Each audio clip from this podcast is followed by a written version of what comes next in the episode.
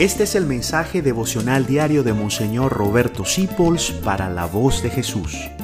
Queremos que la sangre de Cristo no se derrame en vano. Paz y bien en nuestro Señor Jesucristo y vamos a hablar de un verbo muy cristiano que es el de orar.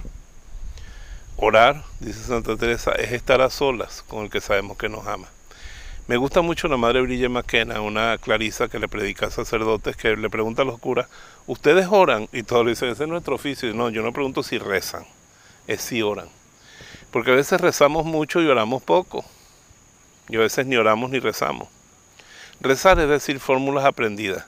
Y nos dice San Benito y Santa Clara, lo repite, que la mente debe estar concorde con los labios, porque si no, no tiene mucho valor. No es que estemos concentrados, sino que con amor nuestra mente concorde con lo que dicen nuestros labios en la oración. Con sencillez. Pero esa es la oración vocal, la más baja. Hay una oración más profunda que es la contemplación, que es estar con Dios, la presencia de Dios, practicar la presencia de Dios. Hay un carmelita, Fray Lorenzo de la Resurrección, que escribió un tratado sobre la presencia de Dios. Dios siempre está presente. En Él vivimos, nos movemos y existimos. Y cuando tomamos conciencia de eso, sea en un rato exclusivo de oración, o sea montados en una camioneta, en un autobús, en una guagua, en un avión, en medio de un mercado comprando tomate o ajíes, donde estemos, pensamos que estamos en la presencia de Dios y ahí ya estamos en oración. Por eso San Pablo nos dice, el Espíritu Santo nos dice por San Pablo, oren sin cesar, es decir, como San Elías, estén todo el tiempo en la presencia de Dios usted y yo estamos llamados a una profunda relación de oración con Dios. No se desconecte, no se despegue.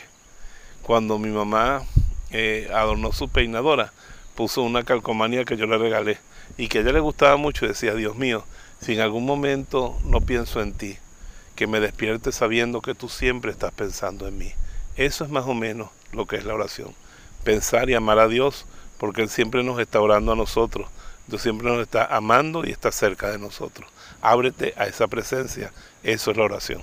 Te bendigo en el nombre del Padre, del Hijo y del Espíritu Santo. Gracias por dejarnos acompañarte. Descubre más acerca de la voz de Jesús visitando www.lavozdejesús.org.be. Dios te bendiga rica y abundantemente.